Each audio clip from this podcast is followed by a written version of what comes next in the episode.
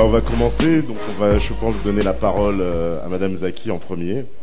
D'accord, merci beaucoup. Donc, euh, euh, il y a eu plusieurs débats, notamment sur Facebook, concernant euh, l'idée très importante dans le programme de François Asselineau, selon laquelle la France devrait sortir de l'Union européenne parce que l'Union européenne est une construction voulue par les États-Unis qui a des, orientations clairement atlantistes. Il, y a donc cette, idée que l'Union européenne n'est que le, le prolongement finalement des États-Unis euh, et que euh, sa stratégie est toujours de s'aligner sur les États-Unis et qu'elle est voulue même par les États-Unis au point que leur but euh, initial, hein, qui remonte à, quasiment au début du XXe siècle, c'était de créer l'Europe pour mieux affaiblir l'Europe. Alors moi, je me suis tout de suite inscrite en faux par rapport à cette théorie. Pourquoi? Parce que je pense que s'il est vrai que à l'origine l'Union européenne a été voulue par Washington dans l'esprit euh, d'une part de, créer peut-être un ensemble qui, s'affaiblisse de lui-même, qui se nécrose de lui-même, ce qui est une théorie que je trouve assez euh, euh, tirée par les cheveux, si vous permettez, ou bien que les États-Unis ont voulu la création de l'Union européenne comme barrage, ce qui est tout à fait raisonnable de, penser, comme barrage à l'influence soviétique. Ça, je peux l'admettre comme argument. Si tout ça a été vrai pendant peut-être les, les, 40 dernières années, eh bien, ce n'est absolument plus du tout, mais du tout vrai depuis, en tout cas, les années 2000. Parce que, comme on l'avait euh, abordé dans la table ronde précédente, les États-Unis se sont extrêmement endettés, sont arrivés à une situation de euh, euh, détresse financière telle que leur euh, principal souci maintenant, ça a été de montrer qu'il n'y a pas d'alternative aux États-Unis pour que les investisseurs internationaux et le monde continuent à faire confiance à la superpuissance économique américaine et au dollar. C'est l'axe principal de la stratégie des États-Unis aujourd'hui. Leur survie, je vais jusqu'à dire cela, leur survie dépend de l'échec de l'Europe. Donc pour moi, il est tellement évident que les États-Unis ont lancé une guerre contre l'Europe euh, pour pouvoir euh, soutenir le marché de la dette souveraine américaine qui est gigantesque et sans, et sans lequel, euh, si la, crise de l'Europe ne, ne, ne, perdurait pas, il ne trouverait absolument pas preneur pour la dette souveraine américaine qui s'effondrerait du coup. Donc cette guerre est si évidente pour moi que j'étais très surprise que François Asselineau, dont je suivais les opinions par ailleurs économiques que j'appréciais beaucoup, j'étais très surprise sur ce point particulier qui me paraît tout à fait indéfendable croire qu'aujourd'hui les États-Unis veulent la pérennité de l'Union européenne est pour moi euh, indéfendable et on peut argumenter, je, pour l'instant, bien sûr, je vous laisse la parole, mais on peut argumenter longtemps à ce sujet. D'accord. Vous en pensez quoi, vous, monsieur Asselineau? Alors, euh, d'abord, Madame Zaki, encore une fois, merci d'être venue euh, dans une salle qui ne vous est pas spontanément favorable majoritairement. Donc, non, non, mais franchement, je trouve ça vraiment très agréable et sympathique de votre de votre part. Deuxièmement, vous me faites dire quelque chose qui vous tordait légèrement ma, ma pensée, mes analyses. Je n'ai jamais dit que les États-Unis avaient pour objectif de détruire l'Europe, de détruire les pays d'Europe. J'ai dit qu'ils avaient pour objectif, depuis, euh, en réalité, au minimum depuis la fin de la Seconde Guerre mondiale, de les vassaliser. Ça n'est pas pareil.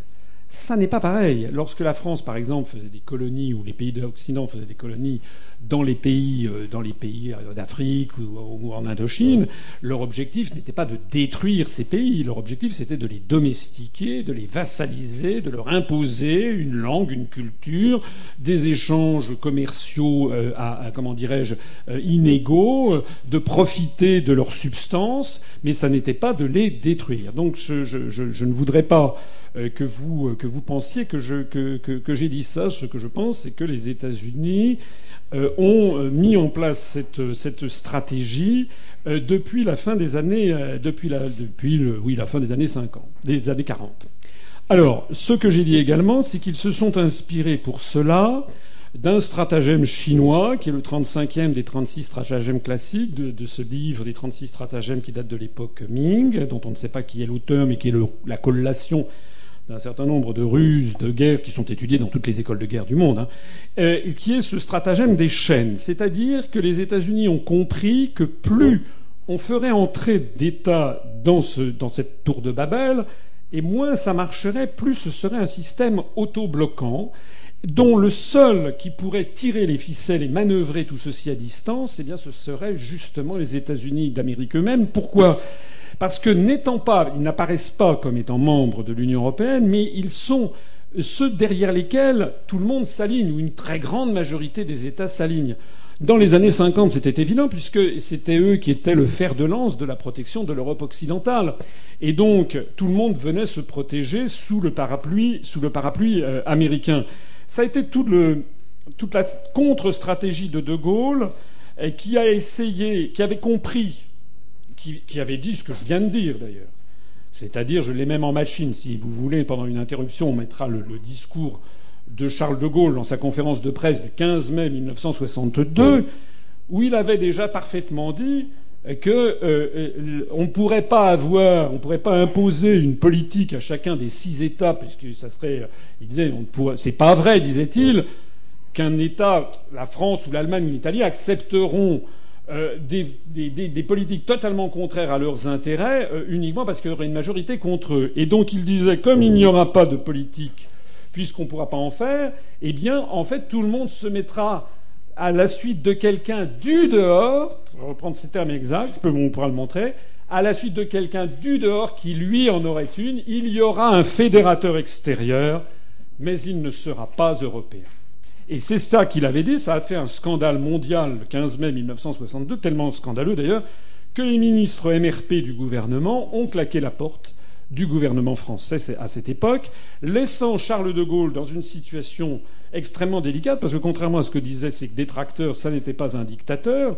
Il avait besoin d'une majorité au Parlement, et les parlementaires gaullistes n'étaient pas majoritaires. Il avait donc besoin d'avoir une majorité. Il ne pouvait la trouver puisque la gauche et le Parti communiste ne voulaient pas lui accorder son soutien.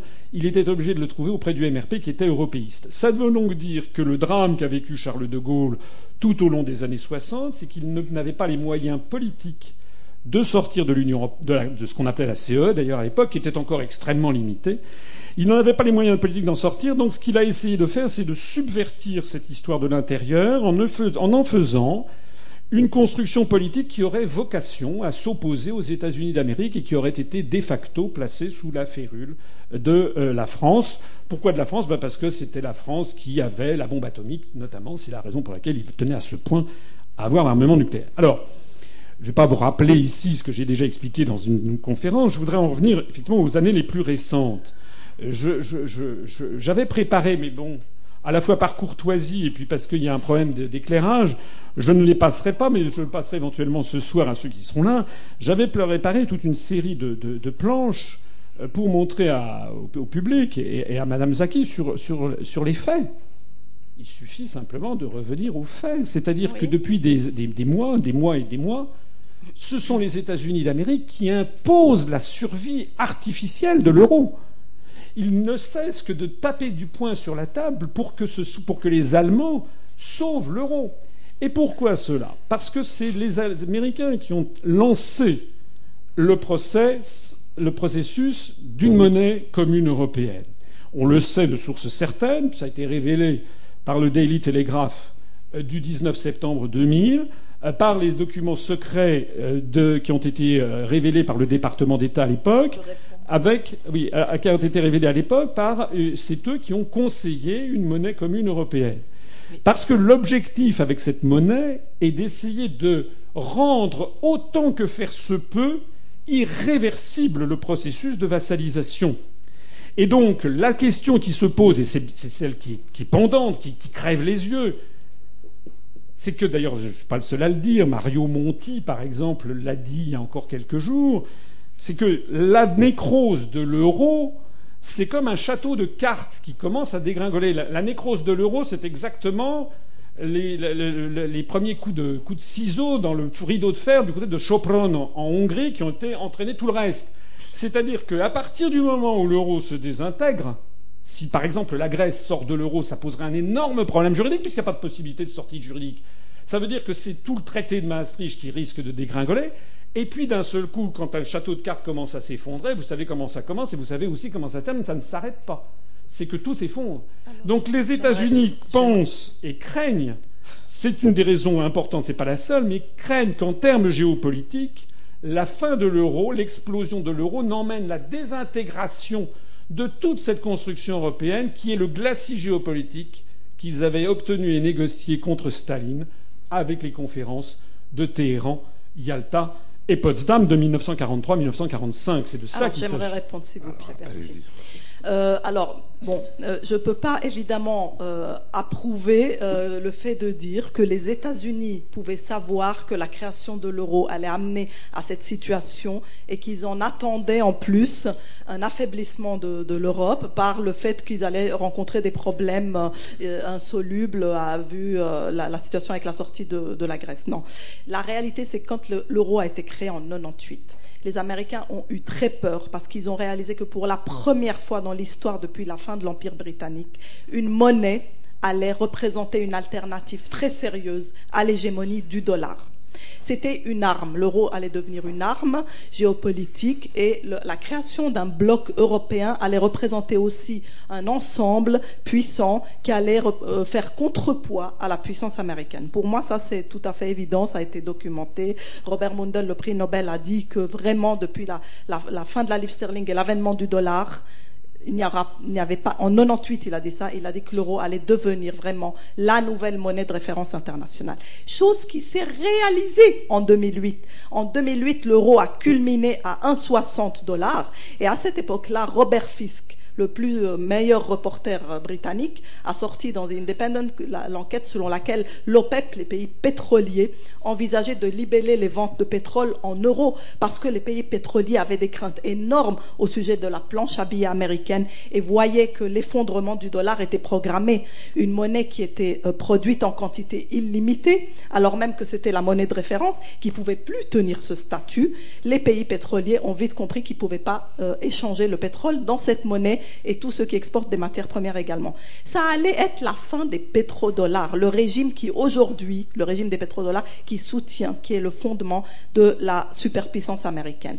Tout d'un coup, quand ceci se produit en 2008, fin 2009, on a la crise européenne qui éclate. Qu'est-ce qui s'est passé? Eh bien, bien que les fondamentaux économiques de l'Union européenne soient meilleurs, en fait, globalement, que ceux des États-Unis, les marchés financiers, les hedge funds anglo-saxons, américains principalement, ont décidé qu'il fallait abattre cette euh, dette des différents pays euh, euh, européens périphériques parce qu'ils voyaient la vulnérabilité de ces petits pays, étant donné que cinq fonds spéculatifs peuvent vraiment affaiblir un petit pays la Grèce, tout à fait en utilisant l'effet de levier, en, semant des rumeurs alarmistes sur les marchés. Ils ont créé une panique euh, sur les marchés européens qui ont fini par contaminer tous les investisseurs internationaux qui sont sortis. Qu'est-ce qui s'est passé à ce moment quand les investisseurs ont abandonné la dette européenne et l'ont vendue massivement? Ils sont tous allés se reporter sur la dette américaine, alors même que les États-Unis étaient au bord de la faillite. Ils ont été sauvés fin 2009, ça fait deux ans qu'ils ne doivent leur survie qu'à la crise de l'euro, parce que tous les investisseurs internationaux ont été achetés des bons du Trésor américain,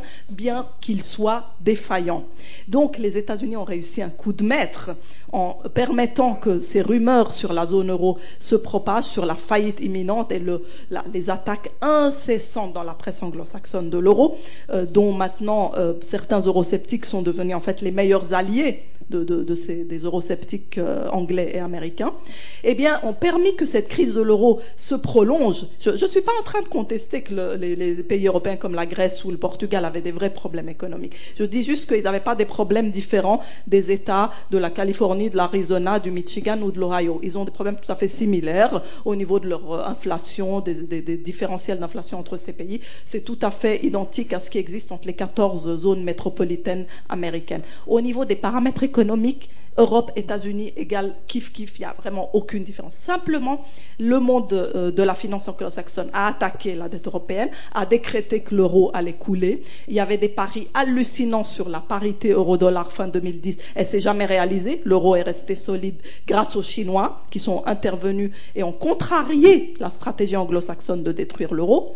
Et donc, c'était une véritable guerre financière. Voilà comment les guerres se déroulent aujourd'hui. Ce n'est plus des soldats qui vont, comme en 40, hein, faire la, la guerre sur les, territoires des autres pays ennemis. C'est par la finance, car la finance est extrêmement puissante. Ceci a permis au dollar de maintenir son statut pendant, de s'acheter en fait quelques euh, années de, de, statut de référence, et à la dette américaine de s'acheter quelques mois de solvabilité. Mais que se passe-t-il aujourd'hui? Parce que les Chinois sont intervenus et les Russes pour soutenir le marché européen, eh bien, l'euro n'a pas coulé.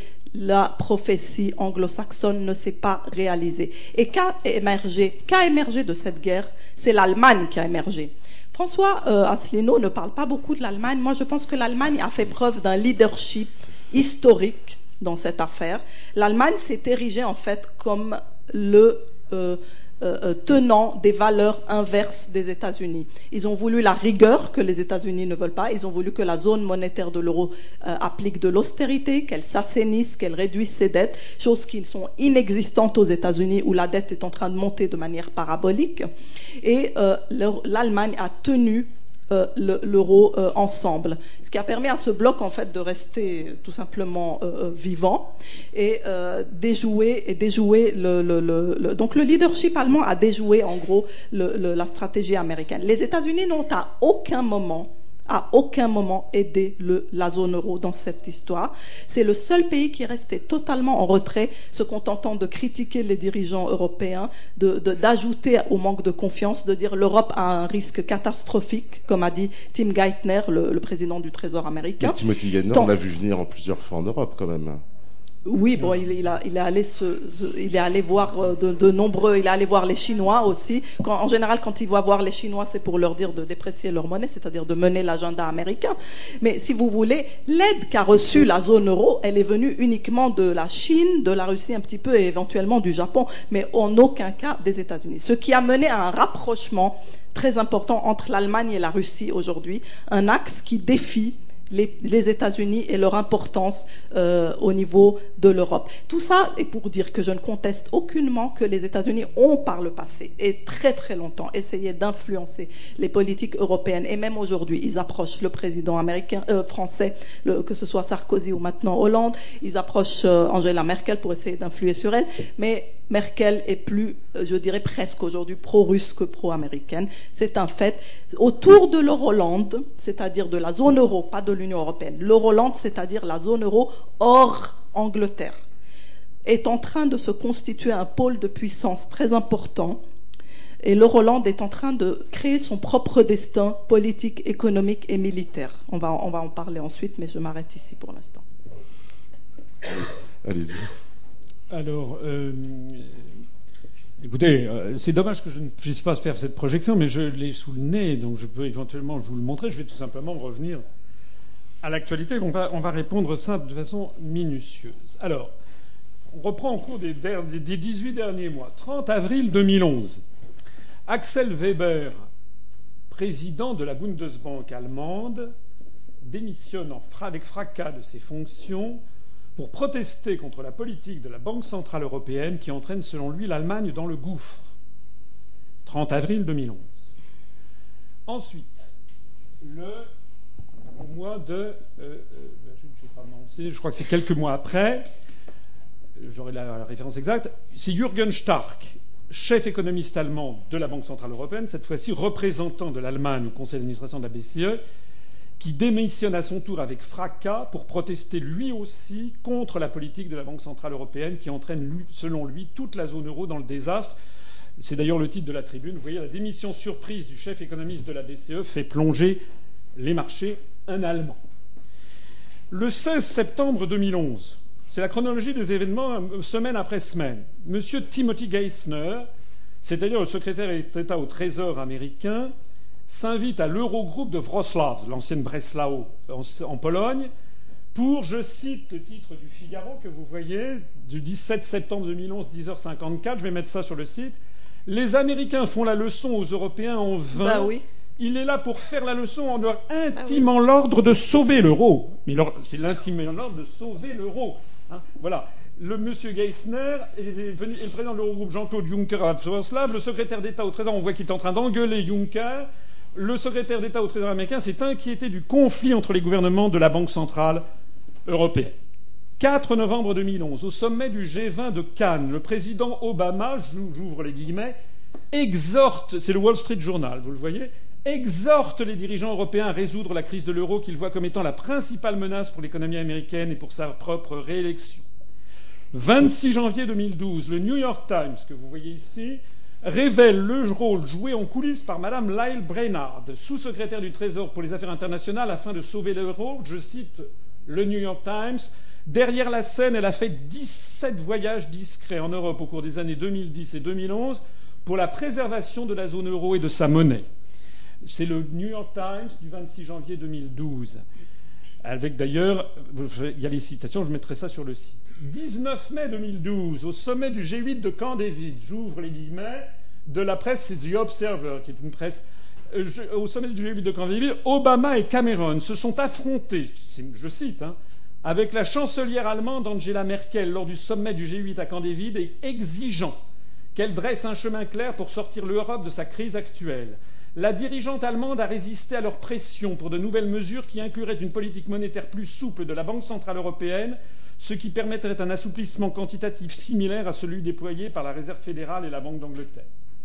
31 mai 2012, c'est dans le journal Le Figaro, article de Pierre-Yves Dugas, le titre Zone euro, la crise s'aggrave, Obama s'inquiète.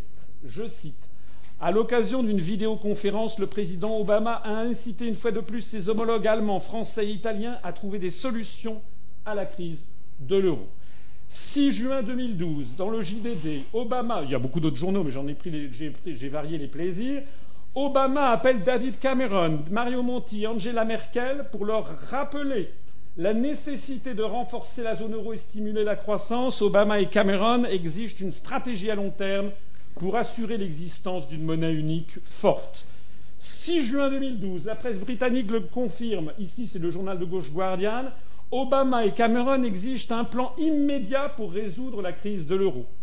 15 juin 2012, encore une mission pour Mme Lyle Brennard dont parle l'expansion. Washington dépêche de nouveau, sans que le public le sache. Seuls les journaux très spécialisés le disent envoie en Europe Mme Lael Brennard, c'est-à-dire la sous-secrétaire au Trésor américain. À Paris, elle s'est entretenue avec le ministre de l'économie, Pierre Moscovici, que je connais, c'est mon patron, et le directeur général du Trésor, Ramon Fernandez. Elle s'est également rendue au siège de la BCE à Francfort, puis à Madrid, puis à Berlin. Maintenant, on revient à l'Allemagne. 25 juin 2012, dans une interview à la télévision allemande ZDF, le ministre allemand des Finances, Wolfgang Schäuble, qui, outre, j'ai pas mis tout, mais s'était fait convoquer à Washington, pour exiger que l'Allemagne sauve l'euro. M. Schäuble, dans la télévision allemande SDF, s'insurge contre les demandes d'Obama pour forcer l'Allemagne à sauver l'euro. Et voilà ce que dit le ministre allemand des Finances, qui n'en pas rien. M. Obama devrait avant tout s'occuper de la réduction du déficit américain qui est plus élevé que dans la zone euro. Il est facile, il est facile de donner des conseils aux autres.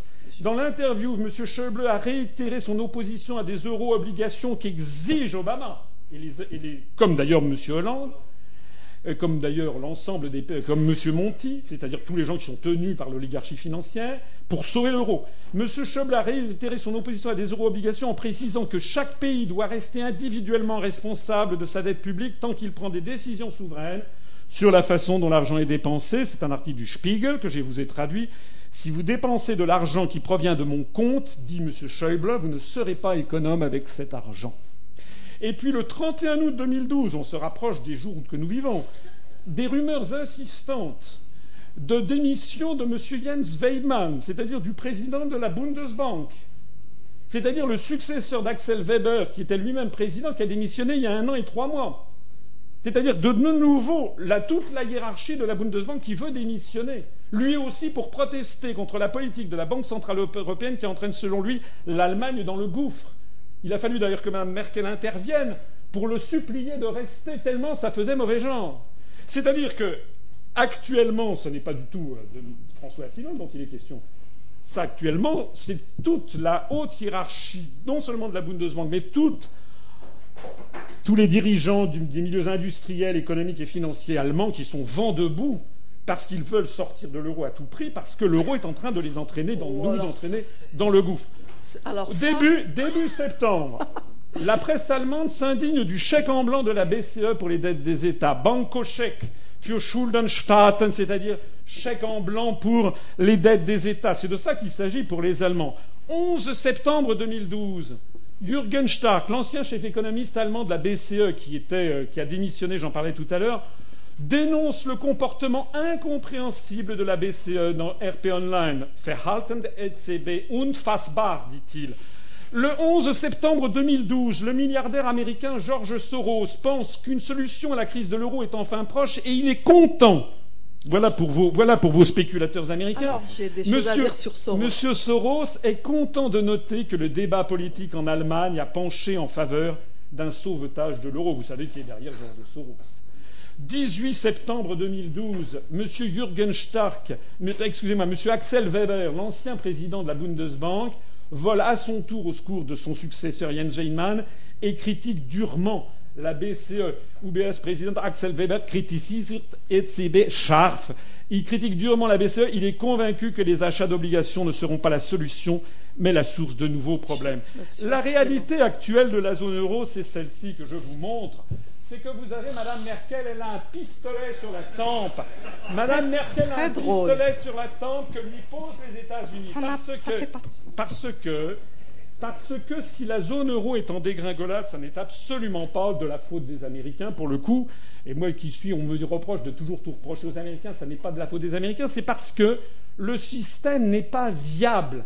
Il n'est pas viable pour des raisons qui n'ont rien à voir avec la spéculation des spéculateurs américains. Il n'est pas viable parce qu'il a coupé, il a cassé ce processus fondamental qui est la, possibilité de faire des remaniements de, taux de change entre les monnaies nationales pour corriger les évolutions différentes de compétitivité des économies. Ça veut dire quoi? Ça veut dire que pour avoir une seule et même monnaie entre 17 économies différentes, ça ne peut marcher qu'à la seule condition que les 17 économies évoluent avec une compétitivité qui évolue au même rythme.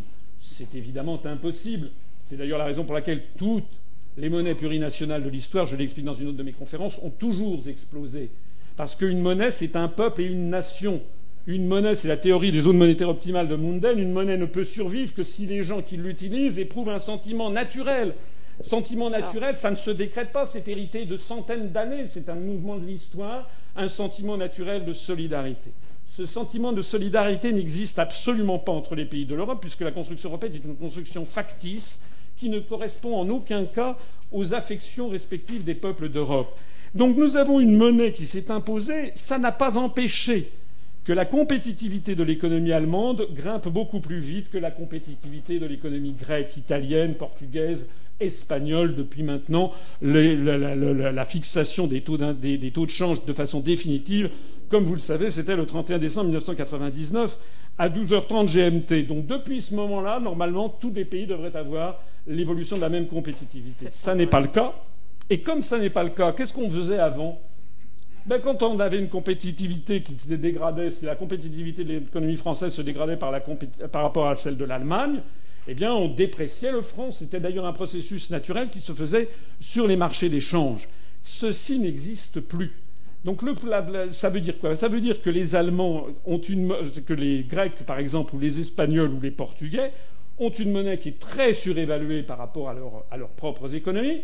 Ça veut dire que leur, économie est exsangue, ils perdent des emplois à toute allure, et que, par ailleurs, ils enregistrent des excédents commerciaux, euh, excusez-moi, ils enregistrent des déficits commerciaux vis-à-vis de l'Allemagne, mais qui ne sont plus corrigés par justement une évolution différenciée des taux de change. Ça veut donc dire, sans entrer dans des termes trop techniques, que l'on a un afflux en Allemagne d'euros qui viennent de Grèce, qui viennent d'Espagne, qui viennent d'Italie, qui viennent du Portugal, qui sont d'ailleurs renforcés par tous les détenteurs de capitaux de ces pays qui transfèrent leur euro de la Grèce, de l'Espagne, de d'Italie ou du Portugal vers l'Allemagne ou également vers les Pays-Bas. Pourquoi le font-ils? J'arrête là mon propos. Pourquoi me le font-ils? C'est parce que, comme je l'explique, je suis le seul à, quasiment à l'expliquer. D'ailleurs, je pense que 98% des responsables politiques, peut-être 99,9, euh, ne le savent pas, c'est que l'euro n'est pas une monnaie unique. L'euro est une monnaie commune.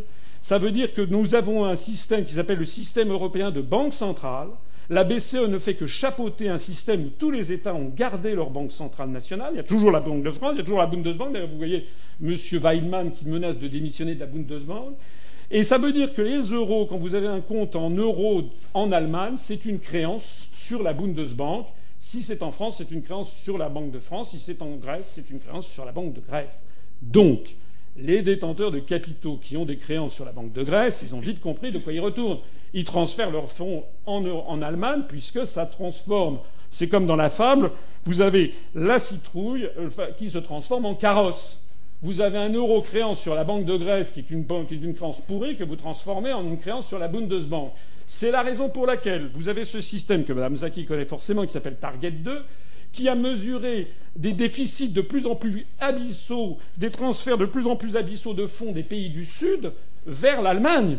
On a atteint désormais l'Allemagne qui avait le bilan de la Bundesbank qui était de l'ordre de 250 milliards d'euros, a bondi maintenant, elle a plus de 700 milliards d'euros dont la grande majorité, ce sont des euros qui sont venus se réfugier, soit qui se résultent du déficit commercial des pays du Sud, soit qui sont venus se réfugier. Et donc les Allemands voient avec terreur de monter, monter, monter ces créances, qui sont des créances pourries, qui sont en train de plomber le bilan de la Bundesbank, et de faire penser aux Allemands qu'on est au bord de 1923. Merci.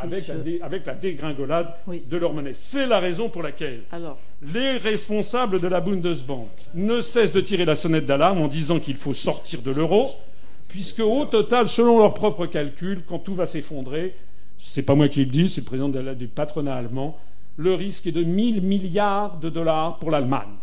Or, les Américains, les Américains, les Américains ne laisseront pas, ne veulent pas que l'euro, la zone euro s'éclate, puisque je l'expliquais tout à l'heure, c'est l'ensemble de leur glacis géopolitique, l'ensemble de leur domination qui s'effondrera, comme s'est effondré en 89-91 le glacis soviétique. C'est une réplique nous allons assister à la réplique de ce qui s'est passé côté Est en 89-91. Nous sommes en train d'assister à la fin, à la mort des accords de Téhéran, Yalta et Potsdam. Les Américains ne le veulent pas et ils poussent Mme Merkel avec un pistolet sur la tempe. D'accord.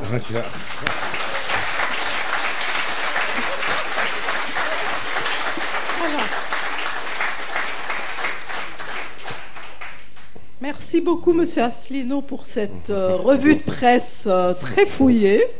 Euh, alors, L'essentiel de cette revue de presse tournait autour du fait que les Américains ont fait des déclarations où ils ont exigé euh, des solutions pour sortir de la crise de l'euro. Mais quelles solutions ils ont demandé? Ça peut être des solutions très anti-euro, demander d'utiliser la planche à billets, demander de stabiliser les marchés financiers d'Europe, c'est des solutions, ça? Je voulais juste dire que quand euh, Obama ou Geithner déclarent qu'il faut trouver des solutions à la zone euro, mais qu'ils n'ont jamais donné un dollar pour aider la zone euro et qu'au contraire, les banques américaines ont reçu l'ordre d'arrêter de prêter des dollars aux banques européennes, l'année dernière et la mesure continue encore, c'est quand même des mesures extrêmes pour inciter l'euro à s'enfoncer encore plus.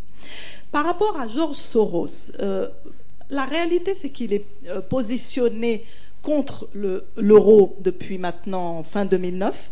Il a été très contrarié par les achats chinois. Il a même dit sur CNBC qu'il trouvait que les Chinois euh, avaient très mauvais goût d'acheter l'euro parce que ça allait contre les positions qu'il a, lui, qui sont extrêmement baissières euh, sur l'euro, tout comme la banque Goldman Sachs qui, à l'heure actuelle, conseille ses euh, clients de vendre l'euro.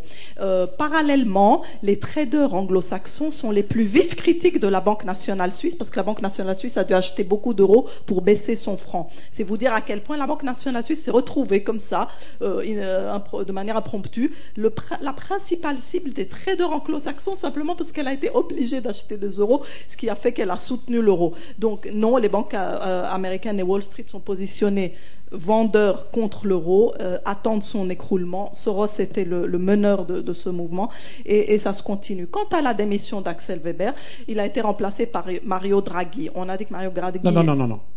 Axel Weber est à la Bundesbank, Mario Draghi est à la BCE, succédé à Trichet. Il aurait dû prendre la présidence de la BCE, mais c'est plutôt Mario Draghi qui a pris la présidence de la Banque Centrale Européenne. Euh, Mario Draghi, aujourd'hui, a une politique que j'estime être fondamentalement différente de celle de Ben Bernanke, le président de la Banque Centrale Américaine. La Banque Centrale Européenne a pris son propre chemin. Oui, elle va euh, soutenir le marché de la dette européenne, mais elle exige en face de ça une rigueur et un désendettement de la part des gouvernements qui euh, profitent de son aide.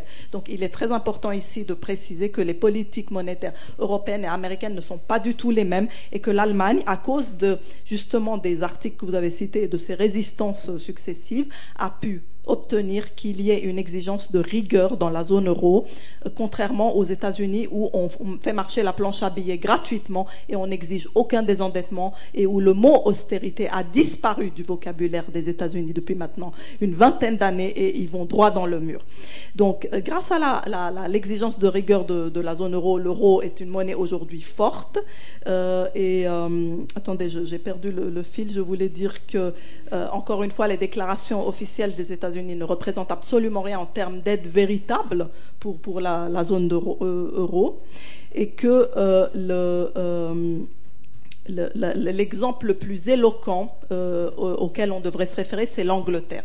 L'Angleterre a fait exactement ce que M. Asselineau aimerait que la France fasse finalement, c'est-à-dire qu'elle ait sa monnaie, n'est-ce pas, qu'elle puisse utiliser euh, sa propre planche à billets pour euh, euh, ajuster son, économie. Eh bien, l'Angleterre a utilisé la planche à billets comme personne ne l'a jamais utilisée. Elle est aujourd'hui le seul acheteur de la dette souveraine anglaise sur le marché, la Banque d'Angleterre. C'est vraiment une grande lessiveuse que, la, politique monétaire anglaise.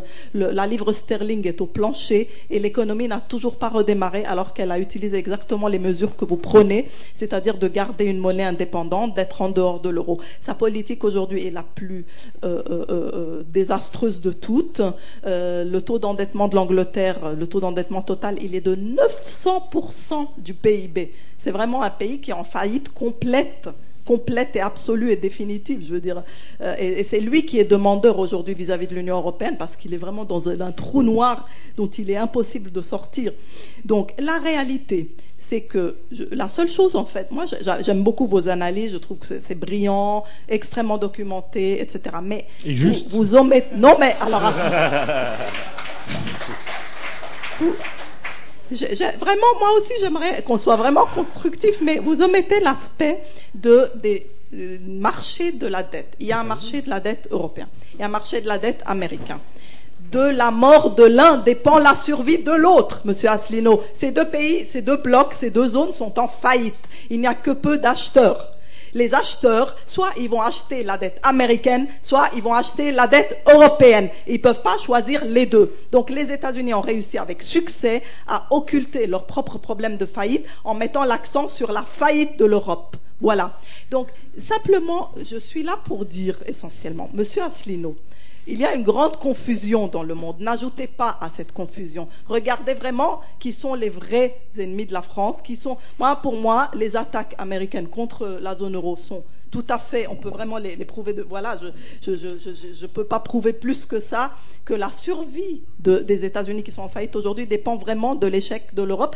Et dès que, si vous regardez les marchés comme je fais tous les jours, dès que la dette européenne, les différentes dettes européennes remontent et se stabilisent, la dette américaine se met à chuter sa valeur chute et ses taux d'intérêt montent. Mais c'est mécanique. Vraiment, euh, ces, deux marchés, ça, fonctionne en vase communicant. Si on veut que euh, les États-Unis survivent, il faut que l'Europe coule.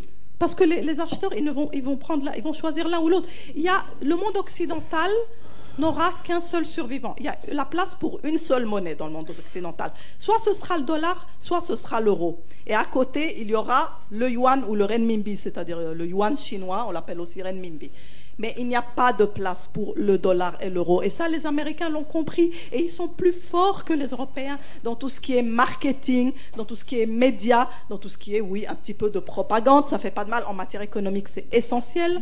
Et donc, ils, modifient leur chiffre d'inflation. Leur chiffre d'inflation officiel est de 3% par an, alors que si on utilise leur propre méthode qu'ils avaient dans les années 80... Oui, les Européens aussi, vous savez. Hein. D'accord. Maintenant, c'est les États-Unis qui font marcher la planche à billets depuis 10 ans. Les Européens viennent de commencer. Les États-Unis, ils ont 10 ans de planche à billets derrière, gigantesque. Il y a eu plus d'expansion monétaire que dans les 200 ans qui ont précédé de création des États-Unis. Euh, donc le dollar est créé en quantité illimitée. Et l'hyperinflation qui existe est cachée par des chiffres qui officiellement sont de 3% par an, alors que leur propre méthode des années 80 montre que l'inflation aux États-Unis est de 10% annuel. Donc les chiffres du chômage, pareil, ils sont trafiqués. Vous parliez de 50% du chômage des jeunes en Europe. Eh ben, je peux vous dire que les, les 10% de chômage euh, annoncés officiellement aux États-Unis, si on calcule toute la population découragée à long terme et qu'on l'intègre dans la population des chômeurs américains, on arrive à 25% de chômage américain. On est bien mieux que l'Espagne. Là, on est comme l'Espagne, en tout cas, aux États-Unis. Et donc, c'est une zone en danger. Euh, elle est en déclin et elle fera tout ce qu'il faut, y compris couler l'Europe, son partenaire depuis la, la Deuxième Guerre mondiale, pour arriver à survivre comme superpuissance face à son véritable ennemi, qui n'est autre que la Chine.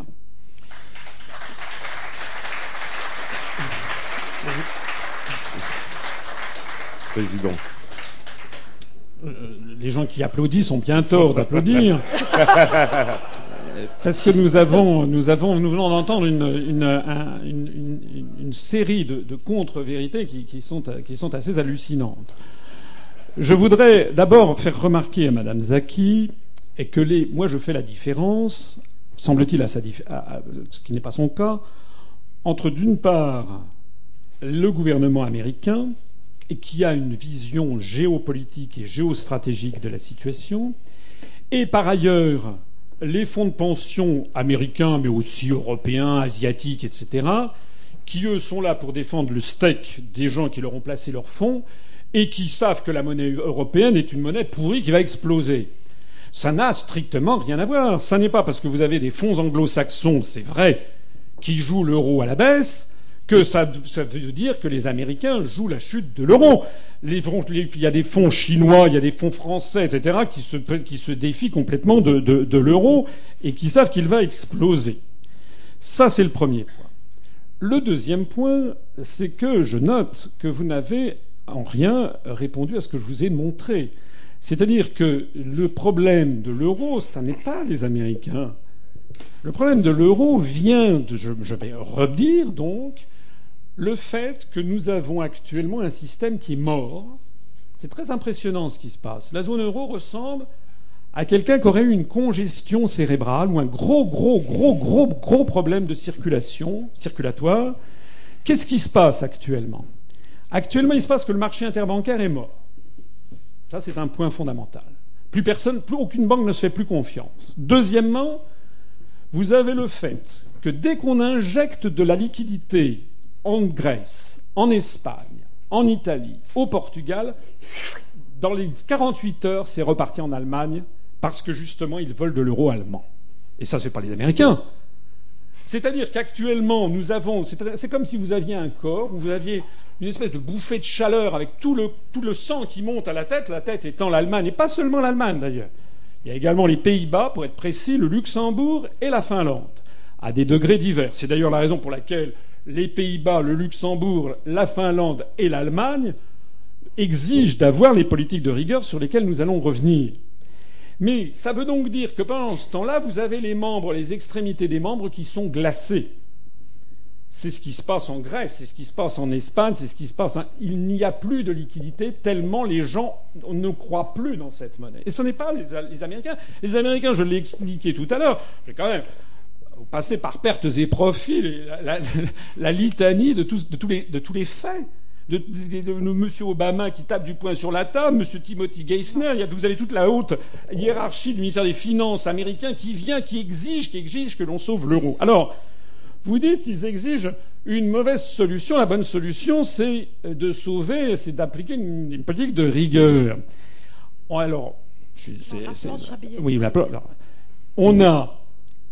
Je suis obligé d'entrer dans un petit détail. J'essaie d'être euh, grand public, mais on a un problème qui est celui de ce qu'on appelle une zone monétaire optimale de, du prix Nobel d'économie Robert Munder. Quand vous avez une monnaie entre des peuples qui l'utilisent, je le disais tout à l'heure, l'expérience historique montre que ça ne marche pas s'il n'y a pas ce qu'on appellerait en, en, en, pour des entreprises une affectio societatis, c'est-à-dire une affection spontanée des peuples qui l'utilisent. Par exemple, en France, ben, tous les Français utilisaient le franc sans que ça pose problème, parce que ça remontait à 1356, la création du 1360, avec la, bataille de, la deuxième bataille de Poitiers, lorsque Jean le Bon s'est fait, fait, prisonnier par le prince, le prince noir. Donc ça faisait sept siècles que ça durait. Donc pour les Français, l'appartenance à la France ne posait pas problème, et donc le franc ne posait pas problème. Et donc lorsqu'il y avait des transferts financiers vers des zones qui subissaient des chocs asymétriques, ça ne posait pas problème, les Français n'y portaient pas attention. Ce qu'a expliqué Mondel avec la théorie des zones monétaires, c'est que lorsque vous avez une monnaie entre des peuples différents et qu'il se passe des chocs asymétriques, c'est-à-dire ce qui se passe en ce moment, c'est-à-dire la Bérésina en Grèce, en, Espagne, au Portugal, etc., il n'y a que trois façons de régler le problème. La première façon, c'est que vous avez des phénomènes migratoires massifs, des gens qui quittent les zones avec un très fort taux de chômage pour aller chercher de l'emploi ailleurs. C'est ce qui se passe par exemple aux États-Unis. Si par exemple il y a une crise de l'automobile à Detroit, eh bien les salariés vont aller en Californie ou en Floride ou au Texas pour trouver de l'emploi. C'est naturel. Parce qu'ils parlent tous la même langue, ils ont le sentiment d'appartenir au même pays qui s'appelle les États-Unis d'Amérique. Sauf qu'en Europe, ça ne marche pas comme ça, puisque vous n'allez pas avoir, sauf il y a certains hurluberlus qui le croient, mais vous n'allez jamais avoir des millions de Grecs, d'Italiens, d'Espagnols ou de Portugais ou de Français qui vont aller chercher du travail en Allemagne. Ça n'existe pas. Vous aurez quelques milliers de Français qui joueront les Golden Boys pour aller à Londres, sur lesquels on va focaliser l'attention du public, mais ça ne représente rien. Il faudrait qu'il y ait des millions et des millions de Portugais, de Français, d'Espagnols, de Grecs, d'Italiens qui aillent en Allemagne pour y trouver du travail. Faudrait qu'ils aient... D'abord, il faudrait qu'ils en aient envie. Deuxièmement, il faudrait qu'il y ait du travail. Et troisièmement, il faudrait que les Allemands les y accueillent volontiers par millions et millions. C'est évidemment pas possible. La deuxième, d'ailleurs, si, émigration il y a, c'est malheureusement ce qui se produit actuellement. Vous le savez, j'en ai déjà parlé, j'en parlerai ce soir. Les Portugais quittent en masse le Portugal à la demande d'ailleurs de leur propre gouvernement, mais ils ont, ils ont été 150 000 à partir l'année dernière. Pour un peuple de 10 millions d'habitants, c'est une hémorragie ahurissante. Eh bien, ils sont allés s'installer au Brésil ou en Angola, c'est-à-dire dans des pays avec lesquels ils ont une affectio societatis, ils parlent la même langue, ils ont un peu la même histoire, ils parlent le portugais, ils se sentent beaucoup plus proches du brésilien euh, que des estoniens ou des finlandais. Bien.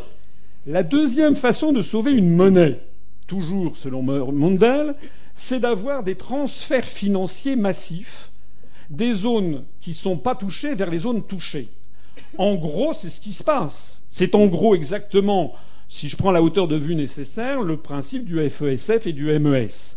Ça revient à dire qu'il faut que les Allemands, les Finlandais, les Néerlandais, et puis les Français aussi, payent les dettes des pays du Sud. C'est ça que ça veut dire. Voilà. Eh bien, il se trouve, alors en France, le débat est interdit, grâce à nos chers médias, mais il se trouve qu'en Allemagne, en Finlande, aux Pays-Bas, il n'est pas interdit. Et qu'au contraire, dans tous ces pays, les gens sont vent debout. Le Premier ministre finlandais, par exemple, M. Katainen, a mis le haut là en exigeant d'avoir des sûretés réelles sur toute, la prise en, compte des dettes des pays du Sud. Donc les Allemands ne veulent pas payer pour les autres. Ah D'ailleurs, on peut les comprendre. En vertu de quoi un peuple, le peuple allemand, devrait-il payer les dettes des pays du Sud sur lesquels il n'a aucune prise? C'est comme si vous habitez dans un immeuble et qu'on vous dit votre voisine du dessus a acheté un, téléviseur à écran plat, elle n'arrive pas à le payer, donc il faut que de la copropriété se, cotise. Ça va vous coûter 150 euros pour ce qui vous concerne. Alors bon, euh, alors ça c'est la Grèce. Donc vous vous dites bon, ça étant bon, vous n'allez pas faire de scandale, vous l'aimez bien, alors vous allez donner 150 euros. Mais après, on vous dit, oui, mais maintenant, c'est le voisin du quatrième. Alors lui, il s'est acheté une villa, euh, une villa euh, à, Saint-Jean-Cap-Ferrat. Il en a pour 5 millions d'euros. Donc là, il faut que vous aligniez 800 000 euros. Alors là, vous dites, ça va pas, non C'est pas. Bon. Mais c'est ce qui se passe. Là, c'est l'Espagne. C'est que les Grecs, ils ont dit d'accord pour un petit peu, mais maintenant, terminada. Hein les, les Allemands, ils ne veulent pas. Alors, puisqu'il n'y a plus cette deuxième possibilité, eh bien, il reste la troisième. Et la troisième possibilité, que Mundell a expliqué, c'est qu'il faut que tout le monde ait les mêmes conditions salariales, sociales de travail. Alors le problème dans ce petit cas, et c'est ce que vous appelez de vos voeux, c'est-à-dire la politique de rigueur, c'est que c'est celui qui paye qui fixe les règles du contrat. Eh Parce qu'on aurait pu concevoir que ce soit les Allemands qui se mettent à vivre comme des Grecs ou des Espagnols. Ben non. Les Finlandais et les Allemands, c'est pas comme ça que ça marche. Donc les Finlandais et les Allemands et les Néerlandais, et à commencer par les Allemands, ils exigent en effet que tout le monde se mette au diapason allemand. Alors c'est là qu'on tombe sur le troisième problème, c'est que ça n'est pas politiquement ni socialement acceptable, parce que d'abord ça veut dire que pour cause de sauver l'euro, on demande en fait aux Grecs, aux Espagnols, aux Portugais de devenir allemands.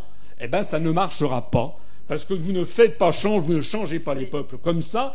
Et en plus, non seulement ça ne marchera pas, mais ça ne marche pas, mais en plus vous êtes en train d'attiser, je termine, en train d'attiser, d'attiser une haine qui monte contre l'Allemagne. Il suffit de voir les journaux, par exemple en Grèce, où l'on voit des caricatures de Mme Merkel dessinées en, en Hitler. Il suffit de voir les propos tenus par M. Mélenchon, qui fait tous ces européistes qui tapent à gros sur l'Allemagne. Moi, je ne suis pas européiste, mais moi, je dis les Allemands ont raison, ils défendent leurs intérêts, ils défendent les intérêts de leur peuple. C'est raisonnable ce que disent les Allemands. Donc, moi, je, je dis arrêtons de taper sur l'Allemagne. Je sais que les Allemands ne sont pas comme les Français, ni comme les Grecs, ni comme les Italiens.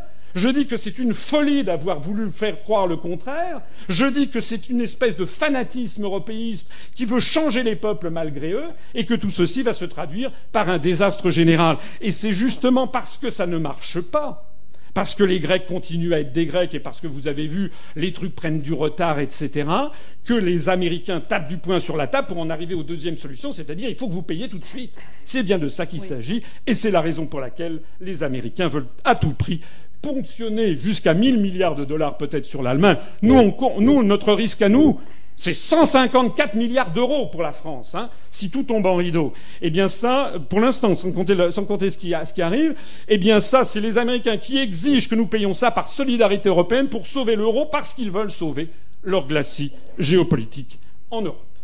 Merci. Alors...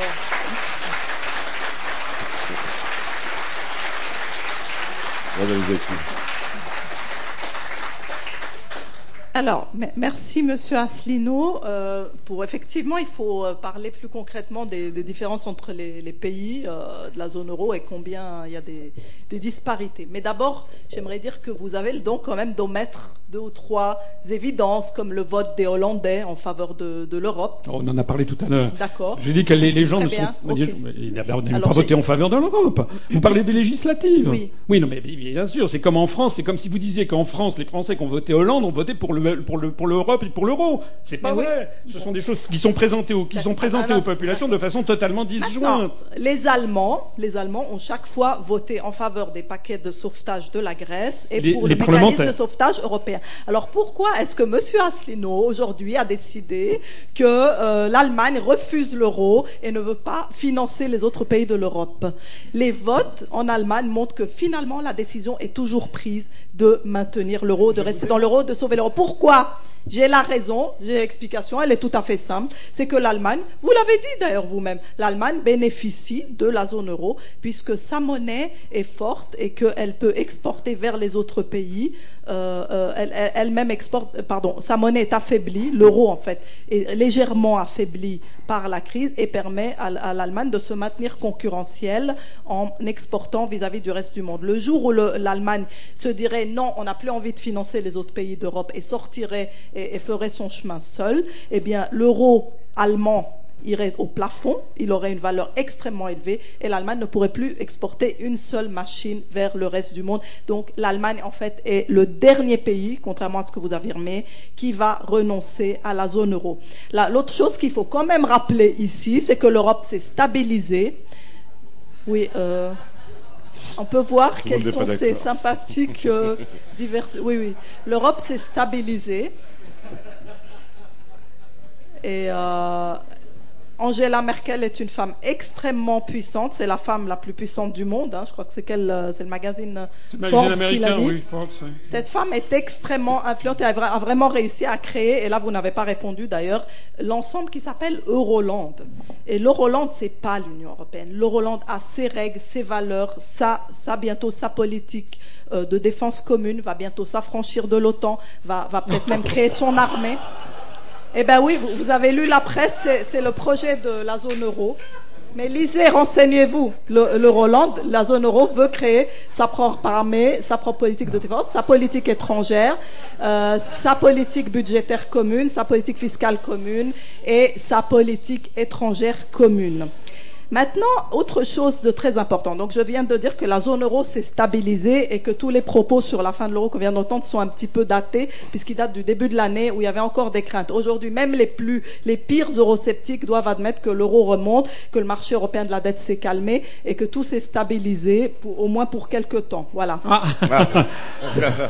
moi, non, moi, je pense, je non, non, je peux aller, je peux, je peux me mouiller. Dans, non, non, non, non, je peux aller plus loin. Moi, je pense que l'euro va survivre. Je l'ai toujours dit, je l'ai écrit dans mon livre sur la fin du dollar. J'ai dit que l'arbre de l'euro ne pouvait pas cacher la forêt américaine de la, du problème du dollar qui est fondamental et qui crée toutes ces tensions en Europe. Maintenant, par rapport à vos propos sur l'affectio societatis, ce sympathique, euh, euh, cette sympathique expression latine, n'est-ce pas, qui signifie que euh, entre néerlandais et puis européens du Sud, on ne peut pas s'entendre qu'on n'a pas la même culture et que dans le marché du travail, on ne peut pas émigrer d'un pays à l'autre. Ben, moi, je peux vous donner l'exemple de la Suisse. En Suisse, euh, on a une confédération, un système fédéral. On est plus 26 cantons sous le même régime. Eh bien, euh, les Uriquois ne voyagent pas beaucoup à Genève pour travailler et les Tessinois ne vont pas très souvent à Bâle. Les Suisses allemands et les Suisses romands, en gros, ne se mélangent pas beaucoup. Le marché du travail n'est pas aussi mélangé que vous voudriez le voir. Peut-être vous pensez à l'exemple des États-Unis, mais non, mais vous, vous, avez oublié un détail. L'euro n'est pas en Suisse. Oui, mais ils ont une monnaie commune, les Suisses. Oui, mais ça remonte à, 12, ça remonte à, 12, ça remonte à quoi 12, 1204, non euh, Oui, oui. Oui, oui. Eh bien, il faut un début. Hein. Je ne sais pas si après 20 ans, euh, la. Non, mais ça fait 800. Non, c'est-à-dire, c'est ce que je disais, c'est-à-dire euh, qu'il y a effectivement, c'est hérité de l'histoire parce que les Suisses savent qu'ils sont un même peuple. D'accord. Et ça, ça ne se décrète pas. Ça fait 8 siècles. Euh, oui, de, de, moins en moins. Hein, les, les, le système de votation euh, avec les, les, les, mains, en levant la main, c'est à Appenzell, euh, Rode intérieur. Je crois qu'il y a peut-être un, un, dernier canton qui le fait encore. Mais euh, à part ça, j'aimerais revenir à des aspects plus techniques. Vous disiez qu'il y a des écarts énormes entre les régions en Europe. J'aimerais répondre à ça. C'est vrai que euh, le Portugal ne peut pas être comparé à l'Allemagne, etc. Mais euh, une étude a montré qu'il existe exactement les mêmes écarts de croissance et d'inflation entre les 17 pays de la zone euro qu'entre les 14 zones métropolitaines américaines. Il n'y a pas d'homogénéité économique supérieure aux États-Unis qu'en Europe, c'est prouvé par les chiffres. Il y a exactement la même dispersion régionale. Le, Michigan ne peut pas se comparer au district de Columbia ou à Washington. Euh, la perte de compétitivité industrielle du Portugal est similaire au Michigan et à l'Ohio. Euh, la bulle immobilière en Espagne et en Irlande, eh ben, elle est semblable à la situation au Nevada et en Floride. Ça, c'est les raisonnements de la CIA. C'est les, non, mais c'est les raisonnements. C'est, c'est exactement. Non, mais Trop c'est facile. Non, mais c'est, non, c'est exactement le raisonnement. C'est le raisonnement d'Eisenhower dans la dans la dans la dans la conférence. Face aux chiffres, vous ne tenez pas. Ah bah attendez. Alors là, on va, on va en parler. alors parlons de chiffres. Parlons de chiffres. Mais moi, j'ai pas amené de tableau sur euh, des bâtons au lieu de montrer. Non, non, non, non, non. Alors, attendez. Le, vous me dites, vous me dites qu'il y a une hétérogénéité en, aux États-Unis, bien sûr. Je, ça, oui, je, je, ne dis pas le contraire. Mais vous, encore une fois, vous balayez d'un revers de la main le fait que de la déclaration des pèlerins du Mayflower de 1610 c'est-à-dire que les Américains, ça fait quatre siècles qu'ils savent qu'ils sont un seul et un même, et même peuple. Je l'ai dit tout à l'heure, lorsqu'il y a du chômage dans le Michigan, ils vont naturellement chercher du travail au Texas parce qu'ils parlent la même langue, ils ont le sentiment d'appartenir au même pays. Ce qui ne marche pas, ce qui ne marche pas euh, euh, euh, dans les pays de l'Union européenne, puisque ce sont, c'est une, c'est une, c'est un agglomérat. D'ailleurs, je serais bien, ce serait assez rigolo que de demander dans cette salle où pourtant les gens sont plus intéressés par les questions européennes que la moyenne des Français. Je serais assez curieux de savoir qui, dans cette salle, quels sont ceux qui savent quels sont les pays qui sont membres de l'euro. Je suis bien persuadé qu'il y aurait beaucoup de réponses fausses parce qu'il y a 17 pays de la zone de l'Union européenne qui sont membres de l'euro et j'aimerais que vous me disiez aussi ceux qui utilisent l'euro sans être dans l'Union européenne comme c'est le cas de certains pays des démembrements de la Yougoslavie. Donc nous ne savons même pas qui utilise l'euro. C'est une monnaie, c'est un, une monnaie artificielle. Qui a moins de 20 ans. Euh, Madame Zaki, je voudrais répondre à deux choses. Un, vous avez dit tout à l'heure que les Américains voyaient avec inquiétude la montée de l'euro qui valait 1,6 dollars. Ça n'est que trop évident. Oui. Bah, c'est pas du tout vrai. au contraire, c'est un handicap colossal pour les, pour les pays d'Europe que de voir monter, monter, monter l'euro constamment, puisque c'est d'ailleurs ce d'ailleurs c'est la même chose qu'ils demandent en fait aux, aux Chinois. C'est un handicap considérable puisque ça entrave nos exportations. En revanche, ce qu'il est important de voir, parce que ce que vous laissez entendre, l'argument qui peut peut-être déstabiliser certains esprits faibles, L'argument consisterait à dire, consisterait à dire, les Américains ont peur de l'euro parce que l'euro va prendre leur place de monnaie de réserve. C'est évident. mais oui, mais c'est évident, mais malheureusement, c'est le contraire qui est vrai. Il y a, je renvoie ici à une étude très intéressante qui a été faite par un économiste Jacques Sapir, euh, qui a été publiée il y a quelques jours sur RIA Novosti, à partir des données, des données euh, tout à fait officielles du Fonds monétaire international sur la part des différentes devises dans les réserves de change des banques centrales depuis maintenant environ une quinzaine d'années. En 1995, le dollar représentait 59% des réserves de change des banques centrales, donc en 95, 59%. En 2011, il en représente 62,1%. C'est-à-dire que depuis la création de l'euro, la part du dollar dans les réserves des banques centrales a augmenté. C'est donc que les États-Unis ne sont absolument pas inquiets par le fait que l'euro prendrait leur place. Pour être exact, ça avait légèrement diminué pendant les années 2002, 2003, 2004. Pour, euh, euh, ça avait beaucoup augmenté dans les années 99-2000 pour ensuite diminuer et pour désormais remonter, mais c'est toujours été entre, alors je ne vais pas vous aligner tous les chiffres, je vous renvoie à Ria Novosti, c'est aux alentours de 60 à 70% en revanche, la zone euro, eh bien, en gros, a repris à un petit peu augmenter ce qui était le collationnement de ce qui était auparavant les réserves des banques centrales en Deutschmark, en francs et en florin néerlandais, etc. On était aux alentours de 18 à 20 dans les années 2000. On a monté à environ 25% en revanche, la légère montée qu'il y a eu de l'euro depuis la création de l'euro dans les réserves de change, encore une fois, c'est une légère montée. On est passé de 20 à 25 pas quoi en faire un fromage par rapport aux, monnaies antérieures, hein, par rapport à ce que représentait auparavant le marque, le franc, le florin néerlandais, etc., etc., la peseta euh, espagnole, la lire italienne.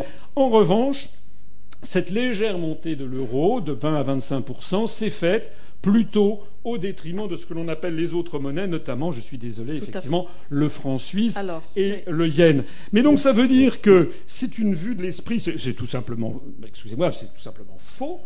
Les Américains n'ont jamais pu avoir la moindre crainte de voir le dollar perdre son statut de principale monnaie de réserve et de change. D'ailleurs, pour qu'il y ait une monnaie de réserve, il faut qu'il y ait des gisements qui se constituent très importants, et le simple déficit commercial abyssal des États-Unis d'Amérique, notamment vis-à-vis de la Chine, oblige soit les Chinois à refuser d'acheter de la production de dollars, auquel cas ils mettent toute l'économie mondiale par terre, soit ils sont contraints d'acheter du dollar pour justement faire tourner la machine américaine. Ça veut donc dire qu'ils augmentent les réserves de change en dollars de la Chine, du Japon, etc. C'est ce qui explique justement que les réserves de change de dollars augmentent. Donc je suis désolé, mais euh, les chiffres ne confirment pas vos, assertions. Là, vous m'amenez sur le terrain qui me passionne le plus. Alors je vous remercie ah, parce que là, j'ai beaucoup d'informations. Là, je peux répondre là, vraiment là. Alors là, d'abord sur le 1,60 euh, dollars contre euro qui a été atteint en 2008. Quand une monnaie est forte, comme l'euro l'a été en 2008, il y a l'aspect où on peut craindre une perte de compétitivité par rapport aux exportations, mais il y a un autre aspect qui est la discussion sur le statut de monnaie de réserve internationale. À cette époque-là, en 2008, l'euro a vraiment montré, à cause de, sa solidité, oui, face au dollar, qui se dévaluait moins vite, qu'il pouvait devenir une monnaie de réserve. Cette discussion-là est essentielle et n'invalide pas du tout le fait que par ailleurs l'euro était fort et donc les exportations de l'Europe vers les États-Unis pouvaient être un peu affaiblies par la force de l'euro vis-à-vis du dollar. Ce qui ne veut rien dire d'ailleurs par rapport aux exportations de l'euro vis-à-vis du reste du monde. Oui, l'Europe allait exporter un peu cher vers les États-Unis, qui sont un marché important pour l'Europe.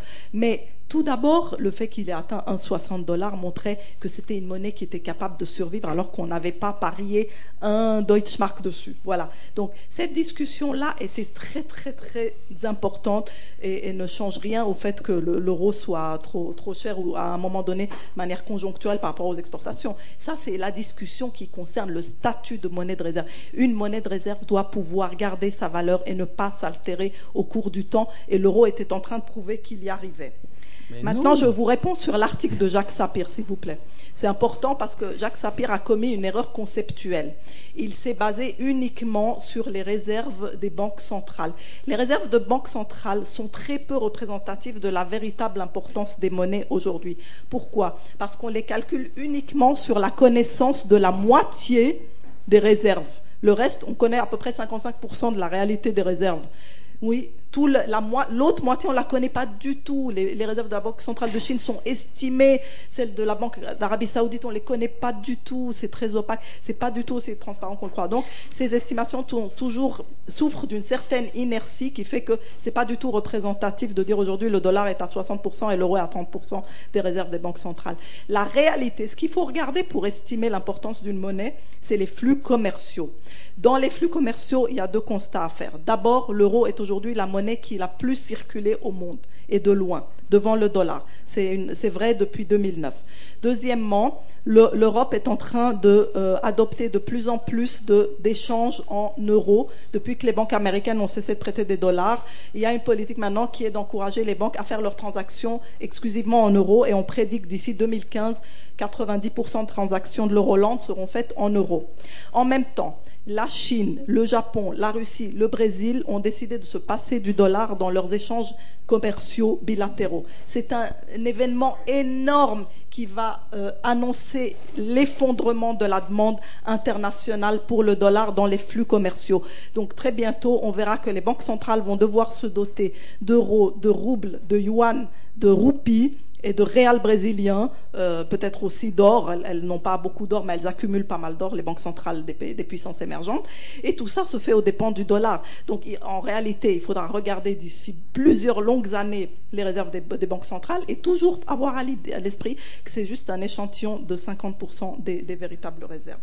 Euh, pour venir à la Chine, la Chine détient 1100 milliards de dollars aujourd'hui ça ne veut absolument pas dire qu'elle est liée au destin du dollar. Il y a des économistes qui ont dit qu'il y aura une dollarisation de la Chine, etc.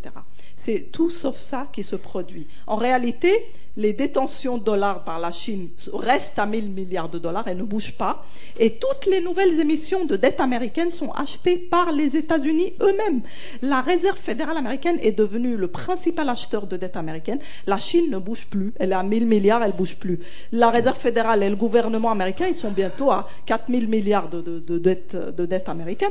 Et donc, ensemble, la Réserve fédérale américaine, les banques américaines, les, agences gouvernementales américaines détiennent, tenez-vous bien, les trois quarts de la dette américaine en circulation. C'est les États-Unis qui achètent leur propre dette parce que les étrangers n'achètent plus comme avant, à commencer par la Chine qui a gelé pour l'instant. Elle n'a pas vendu, mais elle a gelé ses achats. C'est très important. Je conclus en disant que vous n'avez jamais vraiment répondu sur l'émergence de la zone euro euh, sous euh, direction euh, franco-allemande, qui est quand même un phénomène très important que vous ne, voyez pas parce que vous voyez beaucoup l'influence des Américains sur les Français, etc. Alors que le, duo franco-allemand et, leur rapprochement des pays, des briques, comme on dit, Brésil, Inde, Russie, c'est quand même extrêmement important. Et le, rapprochement de l'Union européenne avec les BRIC, qui, vont maintenant créer un sommet commun qui se tiendra régulièrement et qui va un petit peu défier le G20. C'est des phénomènes géopolitiques essentiels. Pour conclure, je voudrais dire, Monsieur Asselineau, sachez que euh, euh, suivant le, déroulement de l'histoire, moi je pense que la zone euro va survivre et être très puissante et que ceux qui parient contre l'euro vont perdre beaucoup d'argent. Mais surtout, je souhaiterais que vous ne soyez pas le principal allié des États-Unis dans la destruction du seul bloc qui s'oppose à Ça, c'est la première fois qu'on me le dit. C'est là, oui, et eh oui. Et eh Alors, justement, on va devoir conclure. On va devoir conclure. Malheureusement, on est pris par le temps. Donc, euh, Monsieur Alcelino, euh, oui, je, vais conclure, je vais conclure rapidement. On peut pas. Il y aurait mille choses techniques à répondre, bien entendu, mais je pense qu'on a déjà atteint un degré de technicité euh, assez, assez élevé pour une, pour une réunion grand public. Je, moi, je tiens à remercier beaucoup toutes les personnes, toutes les personnes qui, qui sont venues de, de, nous avoir suivis avec, j'ai l'impression, beaucoup de beaucoup d'attention. moi, ce que je voudrais quand même signaler, c'est que on a l'impression, avec à entendre Madame Zaki, que je serais un, un grand défenseur du dollar et des États-Unis d'Amérique. Je rappelle que si j'ai été mis dans un placard de Bercy, c'est pour avoir remis le 18 juin 2004 à M. Sarkozy un dossier où j'annonçais que les États-Unis étaient en faillite et que nous allions vers une crise systémique et que par ailleurs l'euro allait ensuite exploser. Euh, on y est. Donc ça n'est pas parce que je dis que l'euro va exploser inéluctablement, et je pèse mes mots, inéluctablement, la seule chose que je ne sais pas, c'est si c'est dans six jours, dans six semaines, dans six mois ou dans six ans, mais ça sera certainement le cas avant dix ou quinze ans. Mais c'est vrai qu'il y a des phénomènes, il suffit de voir la pression que mettent les Américains pour sauver l'euro, eh bien on peut effectivement, ah, euh, c'est ce qui se passe d'ailleurs, hein, c'est-à-dire tout faire pour empêcher la dégringolade. Mais ce n'est pas parce que je dis que l'euro va inéluctablement exploser, que je dis que le dollar se porte comme un charme. J'ai dit tout à l'heure que le dollar ne valait pas un clou. J'ai dit tout à l'heure que nous sommes au bord d'une crise financière de grande magnitude et que personne ne sait exactement comment remplacer le système monétaire international. Tout simplement parce que les États d'Europe et, des États-Unis, suivant l'exemple funeste des États-Unis, se sont désindustrialisés à toute allure, ont perdu ce qui fait la production de richesse ce qu'on savait depuis, euh, depuis, les, depuis les, comment dirais-je, les, physiocrates et depuis euh, du XVIIIe siècle et surtout depuis Adam Smith, c'est-à-dire la production de richesse, c'est d'abord l'agriculture et l'industrie. Et ceci, on, on, est en train de se, de se focaliser tous les pays États-Unis Europe, malheureusement, dans le même sac, vers des économies de production de richesse virtuelle avec des gens qui font tout simplement de la spéculation, c'est-à-dire ils travaillent sur, des, sur de l'immatériel, sur des chiffres électroniques. Lorsque Lehman Brothers ferme, il ne reste rien. Nada. Et on peut très bien se passer de Lehman Brothers parce que les Chinois, les Indiens sont des gens extrêmement intelligents. Je rappelle que c'est les Indiens qui ont inventé le système numéral de, position, qui est l'invention la plus géniale de l'histoire de l'humanité. C'était au 5e siècle après Jésus-Christ. Eh bien, les Indiens, par exemple, sont des gens qui sont très très compétents en matière informatique ou en matière en matière financière. Donc les pays d'Occident n'auront strictement plus rien, se retrouveront, si vous me permettez cette trivialité, se retrouveront en slip bientôt. Alors c'est la raison pour laquelle ils se sont endettés pour maintenir le niveau de vie de leur population, mais on est arrivé maintenant, on va vers des très grands événements et vers un grand retour vers qu'est-ce qui fait la richesse des nations Qu'est-ce qui fait que les pays d'Europe ou des États-Unis sont riches On se rendra compte qu'il n'y a pas d'autre solution euh, que de revenir, comme le disait tout à l'heure d'ailleurs Jacques Nikonov, vers des formes de, de, protectionnisme.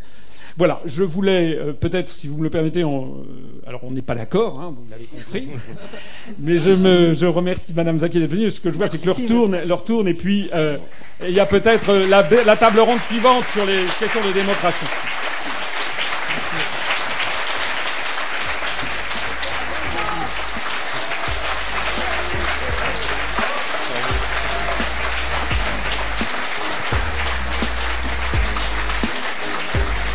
On va peut-être passer tout de suite à la. On va peut-être passer tout de suite à la, à la table ronde suivante parce qu'on a quand même beaucoup de, de, de de retard. Bon, il y aura une petite pause en fait avant le prochain débat. Une petite pause, mais 5 minutes, pas plus. on informe pour toutes les personnes qui à la boutique.